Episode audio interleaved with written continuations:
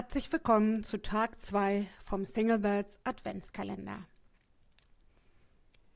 Heute geht es erneut ums Fühlen. Denn gerade in unserer westlichen Leistungsgesellschaft sind wir viel zu viel im Kopf. Und auch in der Liebe sind wir viel zu verkopft. Dabei geht es doch insbesondere in der Liebe um die ganz großen Gefühle, wie Vertrauen, wie Sicherheit, Geborgenheit, Hingabe. Und ich möchte mit dir eine kleine Übung machen, beziehungsweise möchte dir zwei Reflexionsfragen mit in den Tag geben, die du entweder im Nachgang beantwortest oder jederzeit dieses Audio stoppen kannst, um dir zwischendrin Notizen zu machen. Also entscheide für dich, ob du dieses Audio pausierst oder ob du das im Nachhinein aufschreibst. Die erste Frage, die ich dir mitgeben möchte, ist, wann und wodurch fühlst du dich geliebt? Vielleicht erinnerst du ganz besondere Momente in deinem Leben, wo du rundum glücklich warst, wo du dich unglaublich begehrt, geliebt und attraktiv gefühlt hast.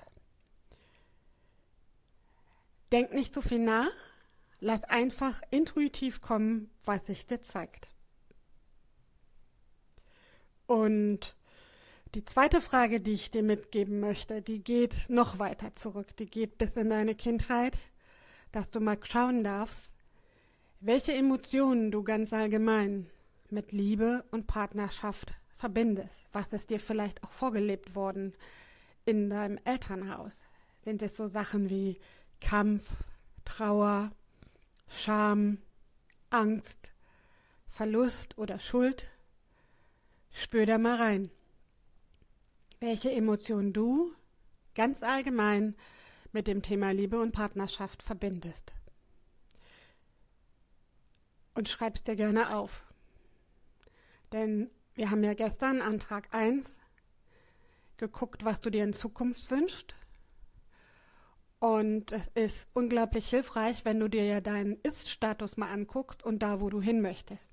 Denn der Weg vom Ist-Status zum Wunsch-Status da werde ich dir im Laufe der nächsten Tage und Wochen Impulse geben, wie du gucken kannst, dass du täglich mehr Freude und Leichtigkeit in dein Leben, aber auch in deine Partnersuche bringst.